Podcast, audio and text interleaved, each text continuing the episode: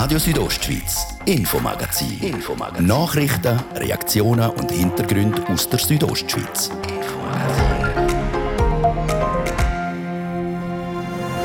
Keine Frau, nur der Peter Bayer ganz allein steht auf dem Regierungsratsticket von der SP-Spitze. Haben Sie mir jetzt eher ein bisschen die Sicherkarte gespielt? Das kann man schon so sagen, ja. Wieso die SP kein Risiko nimmt, wir reden über die Gründe für den Entscheid. Denn das erste Schweizer Skigebiet mit 2G im ganzen Winter. Samnaun muss sich Ischgl fügen. Wir können nicht im gleichen Skigebiet, das wir gemeinsam betreiben, grenzüberschreitend betreiben, unterschiedliche Regelungen anwenden. Wir wollen von einem Betroffenen wissen, wie fest seine Zähne knirschen. Und seit 100 Tagen hat das Kantonsspital Graubünden einen neuen Chef. Mit jedem Büro, mit jedem Stock, mit jedem OP, mit jedem Bereich, den ich neu schaue, ist eigentlich die Freude äh, gestiegen. Wir fühlen den Puls beim Hugo Koine, jetzt nach seiner Probezeit. Ihr hört das Infomagazin bei Radio Südostschweiz. Im Studio ist der Gian Andrea Accola. Einen guten Abend.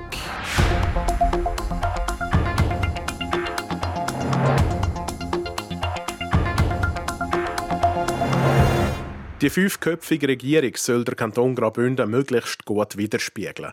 Dafür wäre es auch einmal Zeit für eine Frau im Gremium, finden viele, und das eigentlich schon seit den letzten Wahlen. Mit der Mitte-Grossrätin Carmelia Meissen ist eine für die kommenden Wahlen im Frühling schon mal aufgestellt worden. Eine zweite Kandidatin gibt es bis jetzt aber auch nicht von der SP, wo man vielleicht eine erwartet hätte. Fordert die Partei doch immer mehr Frauen in der Politik.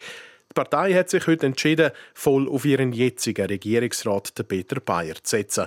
Deborah Lutz hat mit dem SP-Parteipräsidenten André Perl über die Gründe dafür geredet. Herr Perl, die SP hat sich jetzt entschieden, mit dem Peter Bayer als Kandidat für die Regierungsratswahlen zu fahren und nicht mit einem Zweier-Ticket. Wieso? Ja, das ist grundsätzlich die Normalplanung mit einem Einer-Ticket zu kommen. Wir haben dann gesehen, dass sich die Situation könnte ergeben, dass es keine Frauenkandidaturen gibt im Regierungsratswahlkampf. Das hat sich jetzt erledigt mit der Kandidatur aus der Mitte von der Carmelia Meissen und darum sind wir sozusagen wieder zurück auf Normalplanung. Und gleich bis jetzt ist mit der Carmelia Meissen ja nur eine Frau im Rennen. Wieso haben Sie nicht zum Beispiel als zweites noch eine Frau nominiert?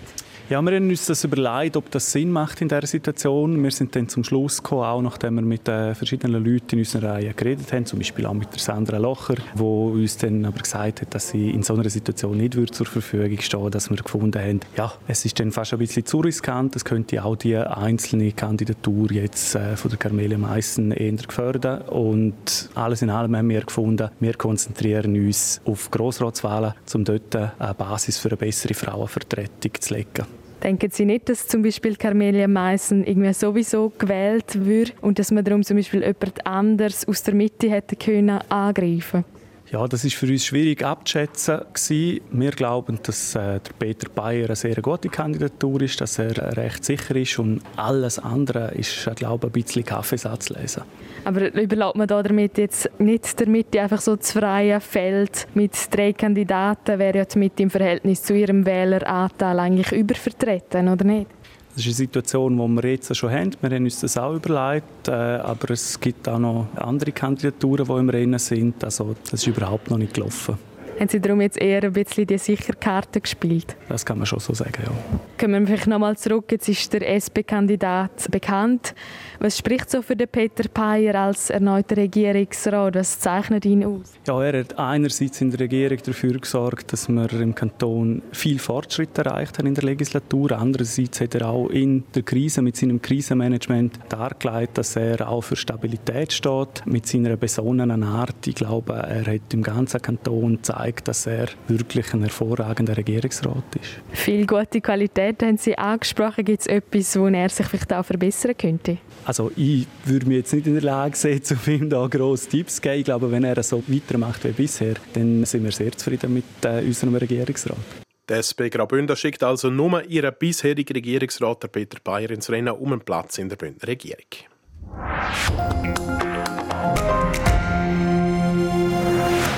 Noch letzten Freitag haben sie am Nauner darauf gehofft, wenigstens mit der 3G-Regel durch den Winter zu kommen. Aber jetzt mit der Verschärfung der Corona-Vorschriften in Österreich haben die Bergbahnen am Naun zurückkrebsen. Auch am Naun gilt im grenzüberschreitenden Skigebiet der Winter 2G. nur noch geimpft oder genesen, nicht mehr getestet. Der Martin de Platzes hat mit dem Direktor der Bergbahnen am Naun, Mario Jenal, über das strengere Regime geredet. Für Sie als Bergbahner Samnaun, das hat keinen Spielraum mehr gegeben, da haben Sie sich müssen reinfügen, Herr Jenal. Wir können nicht im gleichen Skigebiet, wo wir gemeinsam betreiben, grenzüberschreitend betreiben, unterschiedliche Regelungen anwenden, weil das gibt eine riesige Konfusion für einen Gast, wo auch nicht zielführend wäre. Das ist die eine Seite. Und auf der anderen Seite muss man halt auch klar feststellen, dass wir nicht nur angewiesen sind, dass wir in Samnaun viele Gäste haben, sondern wir sind auch darauf angewiesen, dass der ganze grenzüberschreitende Verkehr im Skigebiet gut funktioniert. Das heißt, dass möglichst die Gäste, die in Paznaun und in Ischgl Domizil haben, dass die auch unser Skigebiet können frequentieren und über die Talabfahrten ins Tal kommen und dort dann wieder den Handel können frequentieren. Das heißt, die Geschäfte im Tal und auch die Gastronomie im Tal. Also das heißt, die Ausgangslage aufgrund von diesen zwei Fakten ist eigentlich so, dass wir keinen anderen Spielraum haben. Das ist ja so. Das heißt, mit der 2G-Regel ist Planungssicherheit da auch für den Handel, Sie haben es vorher angesprochen, auch für den Handel im Dorf Sommernauen? Das ist so, ja. Wenn wir das nicht würden machen, wenn wir eigentlich die gleiche Situation hätten wie der letzte Winter, wo Österreich ja komplett zu war, also das ganze Skigebiet auf österreicher Seite zu war, nur am Naunofen. Das ist viel zu wenig Gästepotenzial für, für die äh, Wirtschaftsbetriebe im Tal, inklusive Bergbahn. Unsere Infrastruktur ist so aufgebaut, dass wir 20.000 Gäste können befördern im Skigebiet und nicht nur die 2.000 oder 2.500, die wir im Tal selber haben. Das zeigt eigentlich schon auf, wie die Verhältnismäßigkeit ist. Also, dass es eigentlich gar keine Alternative gibt, um, um da mitmachen und eine solidarische Lösung dann anzuwenden. Leider Gottes sind die Rahmenbedingungen Schweiz und Österreich so auseinander, dass wir äh, halt das mit knurrendem Magen zur Kenntnis nehmen. Aber wir müssen aus der Sicht vom Gast denken und dann schauen, das Bestmöglichste daraus machen. Jetzt Kritiker und Gegner vom Zertifikat, die werden so wohl kaum nach Samnaun kommen zum Wintersport. Das ist aber eine Anzahl, die sie können verkraften können. Oder kann man das überhaupt schon ab? Das kann man nicht abschätzen. He? Ja, das ist etwas, was uns natürlich schon wehtut, was uns auch beschäftigt. Und aus dem Grund haben wir eigentlich entschieden, dass wir äh, ein zweites Ticket machen. Das heißt, wir werden ein Teilgebiet von Schweizer Seite den Gästen zur Verfügung stellen, die nicht 2G sind, sondern die ein Zertifikat haben, weil das Zertifikat braucht man in der Schweiz ja auch in der Gastronomie. Und das ist insofern ein Vorteil, dass wir mit dieser Regelung eigentlich beim Zutritt ins Skigebiet die Kontrolle machen, ob jemand 2G oder 3G ist. Und dafür hat er dann im ganzen Skigebiet, auch in der Gastronomie, eigentlich kann er sich frei bewegen. Das ist ein Vorteil. Aber mit dem Zertifikat, dass er einen Testnachweis hat, also sprich 3G, dann kann er nur einen Teil von der Schweizer Seite dann, äh, frequentieren bzw. die Anlagen nutzen. Und auf Ihre Frage zurückkommen, wir gehen schon davon aus, leider Gottes werden wir müssen mit Stornierungen rechnen. Das ist auch bereits schon passiert. Allerdings habe ich auch von verschiedenen Vermietern gehört, dass es auch die, die sich natürlich jetzt noch sicherer fühlen, die Möglichkeit ist natürlich jetzt mit der 2G auch. Das heißt, ich kenne auch schon Vermieter, die aufgrund von dieser Situation jetzt zusätzliche Buchungen generiert haben. Vorausgesetzt natürlich, und das hoffen wir natürlich alle, das Wetter macht mit. Jetzt mit der 2G-Regel hoffen wir, alles geht gut über die Bühne und dann wäre auch das Negativ-Image weg, wo damals noch durch Ischgl entstanden ist, wo ja Samnau und Velier ja so eng zusammen sind, auch wahrscheinlich ein bisschen betroffen war. Das ist ganz richtig. Die mediale Problematik, die Ischgl aufgrund von, dem, von dieser Situation, die im März 20 passiert ist, das ist auch ein Grund, warum man jetzt natürlich alles unternimmt, so möglichst äh, alles unternehmen, dass ja nie irgendetwas passiert. Das muss man auch so verstehen. Man ist sensibilisiert, um, zum alles einhalten, was man an Maßnahmen denkt, zum möglichst aus dem Image rauszukommen sagt der Mario Jenal, der Direktor der Samnauner Bergbahnen. Die 2G-Regel die gilt übrigens für alle ab 12. Eine Ausnahme gibt es einzig für die Gäste, die nur die Anlagen auf der Schweizer Seite nutzen wollen. Die müssen beim Zugang ins Skigebiet immerhin nur das 3G-Zertifikat zeigen.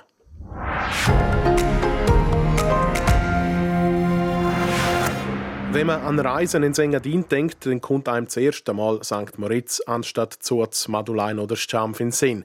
Aber auch diese Region hat touristisch etwas zu bieten. Zum den Anschluss nicht verlieren, haben sich die drei Gemeinden zusammengetan und einen Verein gegründet, Nadja Guetsch. Nachdem an der jeweiligen Gemeinsversammlung am Verein Engiadina Pleif Tourism zugestimmt worden ist, ist heute der Tag der Gründung. Der Präsident und Alt-Nationalrat Duri Campbell erklärt, was der Zweck von neuen touristischen Verbund ist. Mindestens alle Events in der Pleif koordinieren, äh, dass man über die ganze Saisons Events macht. Kleinere natürlich wie für unsere kleine Region üblich ist. Weiter will man Dienstleister sein. Zum einen für die Gemeinden, aber auch für Tourismusdestinationen Engadin St. Moritz. Der Verein sieht sich somit als Bindeglied, das für die Bedürfnisse der drei Live-Gemeinden einsteht und so auch in der Hoffnung vom Duri Campbell anders wahrgenommen wird. Das Champf und Madolein zu gegenüber St. Moritz sind wir ganz klein und wir möchten dort unsere Region besser positionieren in dieser grossen Destination, weil es ist nur ein Miteinander gehen. Wir haben hier unten Sachen, die sie hier oben nicht haben. Ich denke da vor allem am Nationalpark. Das Ziel des Vereins ist also, eine gemeinsame lokale Tourismusstrategie zu erarbeiten und in der Produkt- und Angebotsgestaltung zusammen zu schaffen. Die Aufgabe läuft wie bis anhin über die Engadin St. Moritz Tourismus AG. Für die Zusammenarbeit ändert sich mit der Gründung des Vereins also nichts, sagt der Verwaltungsrat Friedrich Mühr. Aber es ist natürlich herrlich, wenn eine geschlossene eine ganze Teilregion miteinander mit einer Stimme auftreten hat, dass man einen Partner hat, wo man auch miteinander sehr schnell dann auch koordinieren kann und in dem Sinne auch für die Subregion Bleif die Dienstleistungen erbringen, wie es erwartet werden. Wie unterschiedlich viel Geld die drei Gemeinden in Sachen Tourismus ausgeben, zeigt den Blick auf das erste Budget vom Verein. Da ist zum Beispiel Zuz, wo knapp 1,6 Millionen Franken budgetiert hat, gegenüber Madulein mit gerade mal 240.000 Franken. Entsprechend groß auch der Unterschied, was den Beitrag der Gemeinden an den neuen touristischen Verbund betrifft. Ich will, dass Gemeinden Ideen bringen und wir dass die aufnehmen und dass wir die können durchführen können. Ich muss jetzt einfach schauen, dass ich das Budget einhalte. Und das erste Budget sieht so aus, dass wir jetzt einmal nur alles machen, was bis anhin gemacht worden ist. Die Gemeinde Bund macht vorläufig beim neu gegründeten Verein in Jadina Life Tourism nicht mit. Ja, ich habe es schade gefunden, aber nichtsdestotrotz, wir werden sehr eng mit Le Bund zusammenarbeiten. Die Türen ist immer offen für sie. Ich habe auch ein gewisses Verständnis, dass sie sagen, sie sind anders aufgestellt in Le Bund, dass sie sagen, wir wollen nicht unsere Freiheiten hergeben und wir müssen jetzt beweisen, dass wir so gut sind und Le Bund so integrieren, dass sie sagen, ja, eigentlich könnten wir jetzt auch mitgehen. Das heißt für uns gute Arbeit und dann kommen sie von allein. Nadia Guetsch über den Verein Engiadina Bleif Tourism.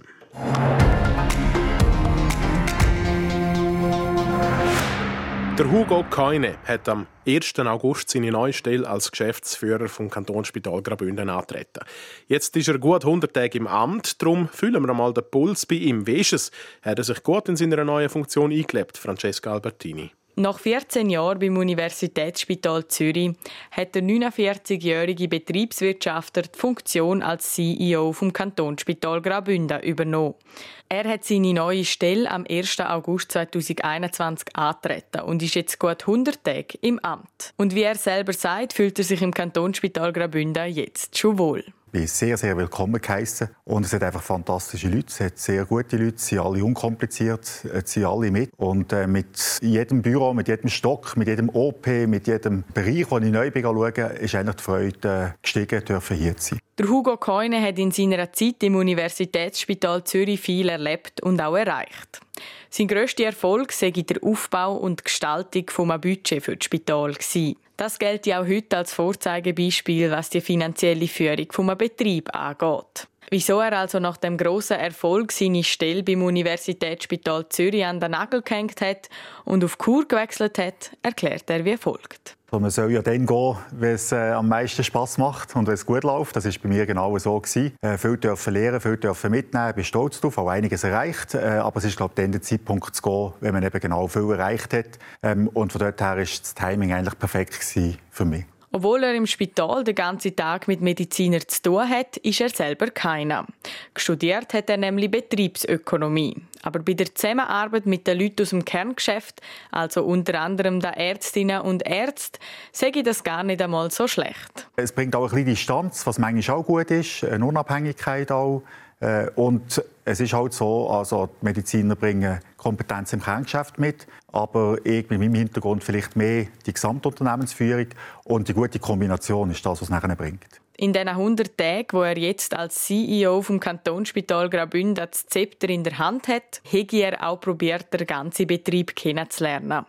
Und das ist ihm fast gelungen. Für drei Viertel vom Betrieb hat es nämlich gelangt. 100 Tage im Amt ist er der Hugo Keine, der neue Chef vom Kantonsspital Graubünden. Das ist Radio Südostschweiz mit dem Infomagazin. Im zweiten Teil widmen wir uns am Tierreich, genauer an einer Tierseuche. Die ist zum Glück noch nicht eintreten, aber für den Fall, dass einmal das passieren sollte, will man ja vorbereitet sein. Und wir wollen wissen, wie es da drum steht. Ihr hört es gerade nach den Kurznachrichten mit Wetter und Verkehr. Ihr hört Radio Südostschweiz am 1 über halb 6. Da werden wir jetzt kompakt informiert von der Serena Zinsli. Die Ausgangslage in der Beziehung Schweiz-EU hat sich verhärtet. Zu diesem Schluss kommt die Präsidentin der Außenpolitischen Kommission des Nationalrats. Dies nach einem dreitägigen Besuch in Brüssel. Ursache für die verhärteten Fronten sei der Abbruch der Verhandlungen zum institutionellen Rahmenabkommen. In einem Wettbewerb haben die beiden Zeitschriften Schweizer Illustrierte und L'Illustré das digitalste Tal der Schweiz gesucht. Gewonnen hat das Engadin mit der Kandidatur von Mia Engadina. Im Rahmen eines Digitaltages hat heute die Übergabe des Preises stattgefunden. Das gekürte Siegertal darf, um für sich zu werben, ein Jahr lang den Titel Das Digital der Schweiz des Jahres 2021 nutzen. Am Montagnachmittag ist in der Val della Forcola in Suaza ein Flughelfer schwer verletzt worden. Ein Forstunternehmen hatte den Auftrag, mehrere gefallene Baumstämme aus dem Tal zu fliegen. Der 34-jährige Flughelfer befestigte jeweils die Stämme am Seil des Helikopters. Dabei stürzte er aus noch ungeklärten Gründen mehrere Meter in die Tiefe. Der Mann verstarb heute im Spital in Lugano. Zum Schluss kommen wir zu den aktuellen Corona-Fallzahlen in der Schweiz und im Fürstentum Liechtenstein. Dem Bundesamt für Gesundheit wurden innerhalb der letzten 24 Stunden 4.150 neue Ansteckungen gemeldet. Gleichzeitig registrierte das BAG 14 neue Todesfälle und 55 Spitaleinweisungen. Außerdem seien Stand gestern fast 72 Prozent der 18- bis 64-Jährigen vollständig geimpft. RSO Wetter. Es ist lokal noch bewölkt heute Abend und auch in der Nacht. Darum kühlt es nicht allzu sehr ab.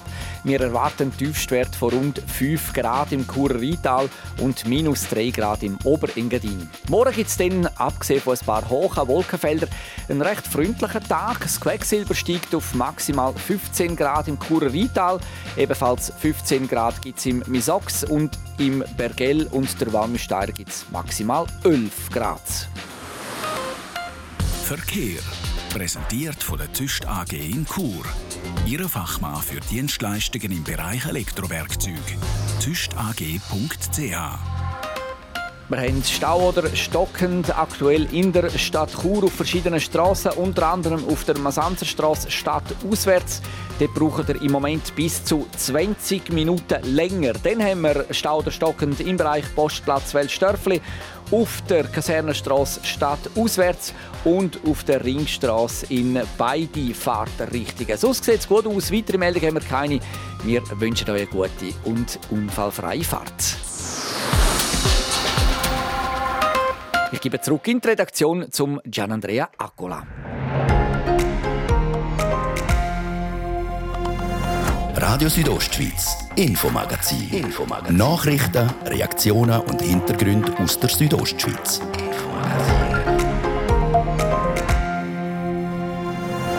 Von Seuchen können ja nicht nur Menschen betroffen sein, sondern auch Tiere. Eine gibt es aktuell bei den Wildsauern zu reden. Wenn einmal die Schweinepest in der Wildpopulation vorhanden ist, dann ist es nicht eine Frage von Tagen oder Wochen, sondern von mehreren Monaten, bis man das aus dieser Population überhaupt rausbringt.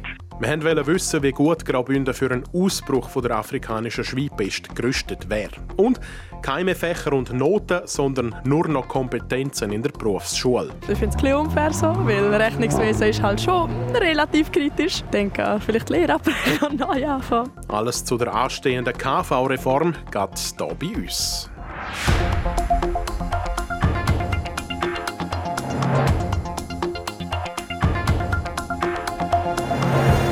Wenn die Wildschweine blaue Ohren kriegen, keinen Hunger mehr haben und grundlos anfangen zu blüten, dann haben sie sich möglicherweise mit der afrikanischen Schweinpest angesteckt. Letzte Woche hat der Bund in einer Krisenübung gegen einen fiktiven Ausbruch von dieser Schweinpest bei uns in der Schweiz gekämpft. Was man sich darunter genau vorstellen muss und zu welchen Ergebnissen man kommen ist, das wir im Beitrag von Francesca Albertini. Wenn sich Schweine mit der afrikanischen Schweinpest anstecken, dann sterben sie innerhalb von wenigen Tagen daran. Es ist eine Viruserkrankung, die unter anderem über das Blut übertragen wird. Glücklicherweise ist die Schweiz von dieser Pest bis jetzt noch verschont geblieben. Aber die Möglichkeit, dass es auch die Schweiz treffen könnte, die besteht. Und für Tiere ist das eine der grössten Gefahren, wie der Bündner Kantonsarzt der Jochen Beard erklärt. Genau dann, wenn ein Ausbruch wird erfolgen, die Wahrscheinlichkeit halt sehr hoch, dass das Virus sich in der Wildpopulation kann festsetzen und äh, man weiß, dass wenn einmal die Schweinepest in der Wildpopulation vorhanden ist, dann ist es nicht eine Frage von Tagen oder Wochen, sondern von mehreren Monaten, bis man das aus dieser Population Situation überhaupt rausbringt. Damit das also nicht passiert, hat der Bund letzte Woche einen fiktiven Ausbruch von dieser Krankheit simuliert. Weil die afrikanische Schweinpest unter anderem über das Blut übertragen wird, ist die Simulation auch so aufgebaut, dass die Gefahr von Wildschweinen ausgeht, wo dann das Virus auf die Hausschweine übertragen. So haben rund 300 Tierärzte, Wildhüter und Jagdaufseher in fünf abgesperrten Gebieten gegen den fiktiven Ausbruch gekämpft.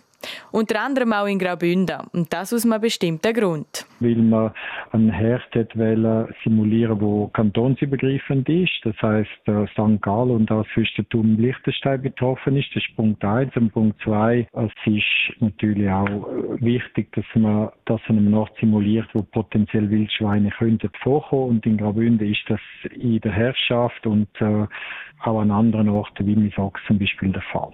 Konkret hat der Bund Verbreitung von dem Virus in den Schweinbetrieb, im Waldgebiet, also dort, wo die Wildschweine leben, wo das Virus auf die Hausschweine übertragen würden, und die Lage in der ganzen Schweiz simuliert. Und das Fazit von dieser Übung, das ist positiv. Die Übungsleitung hat für die gesamte Schweiz ein positives Fazit gezogen im, im Grundsatz. Und wir im Kanton Graubünden haben äh, ebenfalls betreffend unsere Organisation können feststellen, dass wir äh, vorbereitet wären. Der Jochen Beard betont aber, dass natürlich immer noch ein Unterschied zwischen dem Üben und der Realität besteht. Darum versuchen sie jetzt, die Erkenntnisse, die wir aus der Übung raus haben, im Detail aufarbeiten. Zum Beispiel, wie, was ist die sinnvollste Art zum Wildschweinekadaver suchen im Wald, wie tut man einen, einen Wald, wo mit einem Begehungsverbot äh, beleidigt ist, dann auch sicher abgrenzen. Das sind also die Erkenntnisse und Massnahmen, die man aus der Simulation von letzter Woche gekriegt hat. Vorgekommen ist die Pest das erste Mal vor 100 Jahren in Kenia. Und in den afrikanischen Ländern ist sie auch heute noch verbreitet. Für uns Menschen ist die afrikanische Schweinpest aber ungefährlich. Francesca Albertini über die Krisenübung in der Schweiz und auch hier in Graubünden zu der afrikanischen Schweinpest, die kürzlich eben durchgeführt worden ist.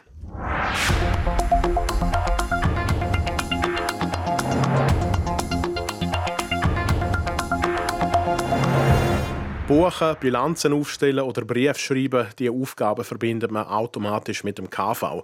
Das klassische KV-Handwerk, wie man es in der Berufsschule lernt, gibt es aber schon bald nicht mehr. Die typische KV-Aufgabe oder die typischen KV-Aufgaben, die werden nämlich überarbeitet. Für die einen ein Segen, für die anderen ein Fluch. Die Veränderungen im beliebtesten Lehrberuf in Graubünden jetzt im Beitrag von der Sarah Marti. Alle fünf Jahre werden Schweizer Lehrberufe angeschaut und auf die heutige Zeit angepasst. Unter anderem wird jetzt auch das KV unter die Lupe genommen.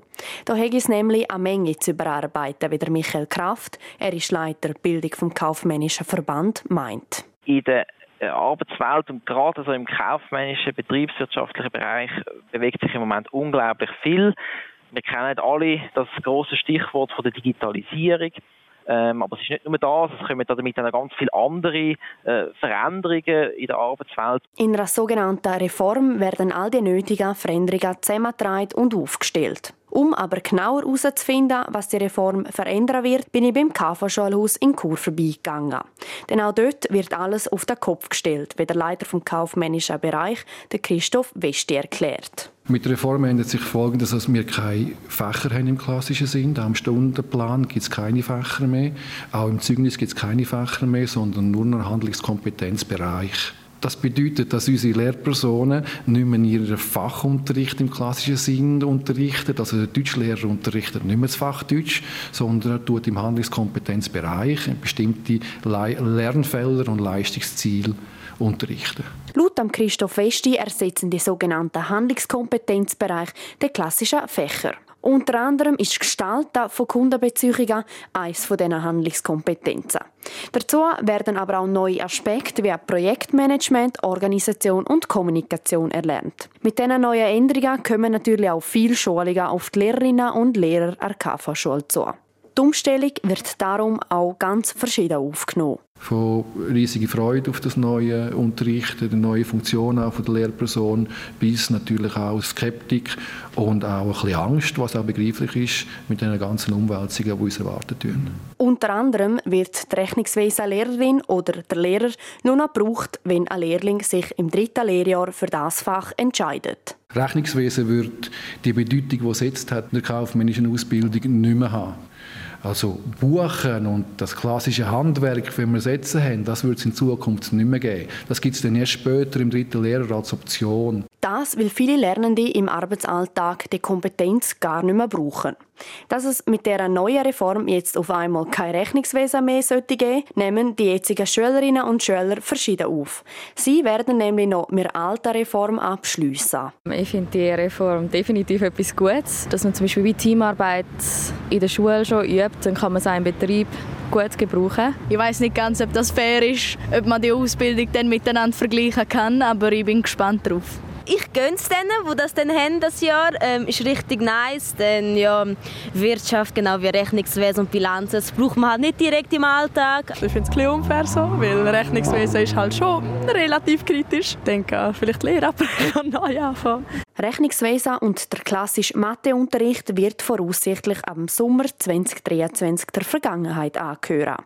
Bis dann wird aber alles noch handgehabt wie immer. Die schulische KV-Reform kommt also lange nicht bei allen Lernenden hier in Graubünden gleich gut an. Und damit sind wir beim Sport. RSO Sport.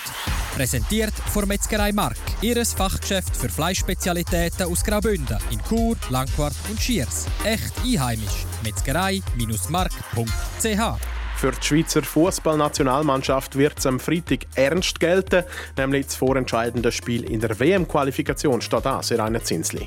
Ja, und genau das Spiel zwischen Italien und der Schweiz wird in Rom vor ausverkauften Rängen über die Bühne gehen. Wie die Gazzetta dello Sport berichtet, sind alle 51.900 Tickets verkauft worden. Wegen der Covid-Einschränkungen dürfte das Stadion nur zu drei Viertel ausgelastet werden. Laut Angaben dürften auch ein bisschen mehr als 1000 Schweizer Fans im Stadion mit dabei sein. Übrigens sind sich die beiden Teams schon in der EM-Vorrunde im Juni gegenübergestanden. Da ist es am Schluss 3 zu 0 für Italien gestanden. Zum Eishockey. Die beiden Schweizer, der Nico Hischier und der Jonas Siegenthaler, überzeugend in der NHL beim 7 zu 3 Sieg der New Jersey Devils gegen die Florida Panthers. Der Hischier ist Torschütz und Passgeber, der Siegenthaler zweimal Vorbereiter. Zu den Siegern vom Abend gehören auch der Bios Suter und der Philipp Kuraschew. Die Detroit Red Wings mit dem Suter gewinnen daheim gegen die Edmonton Oilers 4 zu 2 und der Kurachef gewinnt mit den Chicago Blackhawks ebenfalls daheim gegen die Pittsburgh Penguins 3 zu 2 nach Penaltyschüssen. Der Kurer, der Nino Niederreiter, fehlt in seinem Team schon zum vierten Mal in Folge. Er ist verletzungsbedingt nur Zuschauer bei den Carolina Hurricanes. Gewesen. Und zum Schluss noch Ski Alpin. Nach der Frauen gestern ist heute auch aus Männersicht bekannt, wer beim Parallelevent in Lech Zürich in österreichischen Vorarlberg am Sonntag am Start steht. Es sind das der Cedric Noger und der Marco Remo und die vier Bündner Gino Caviezel, Thomas Tumler, Daniele Sette und Livio Simonet. Für den Livio Simonet wird das Rennen in Lech Zürs der erste Einsatz auf Weltcup-Stufe sein. Nicht starten wird der Marco Odermatt. Er möchte sich auf das erste Speedrennen Ende November in Lake Louise in Kanada konzentrieren. Ebenfalls fehlen wird der Justin Murisier. RSO Sport. Präsentiert von Metzgerei Mark. Ihres Fachgeschäft für Fleischspezialitäten aus Graubünden in Chur, Langquart und Schiers. Echt einheimisch. Metzgerei-mark.ch so viel für heute von uns. Danke an dieser Stelle für euer Interesse. Das Infomagazin gibt es jeden Montag bis Freitag, jeden Abend ab dem Viertel fünf hier bei Radio Südostschweiz. Jederzeit im Internet unter südostschweiz.ch radio zum Nachlesen und natürlich auch als Podcast zum Abonnieren. Im Studio seid Ciao miteinander, der Gian Andrea Accola.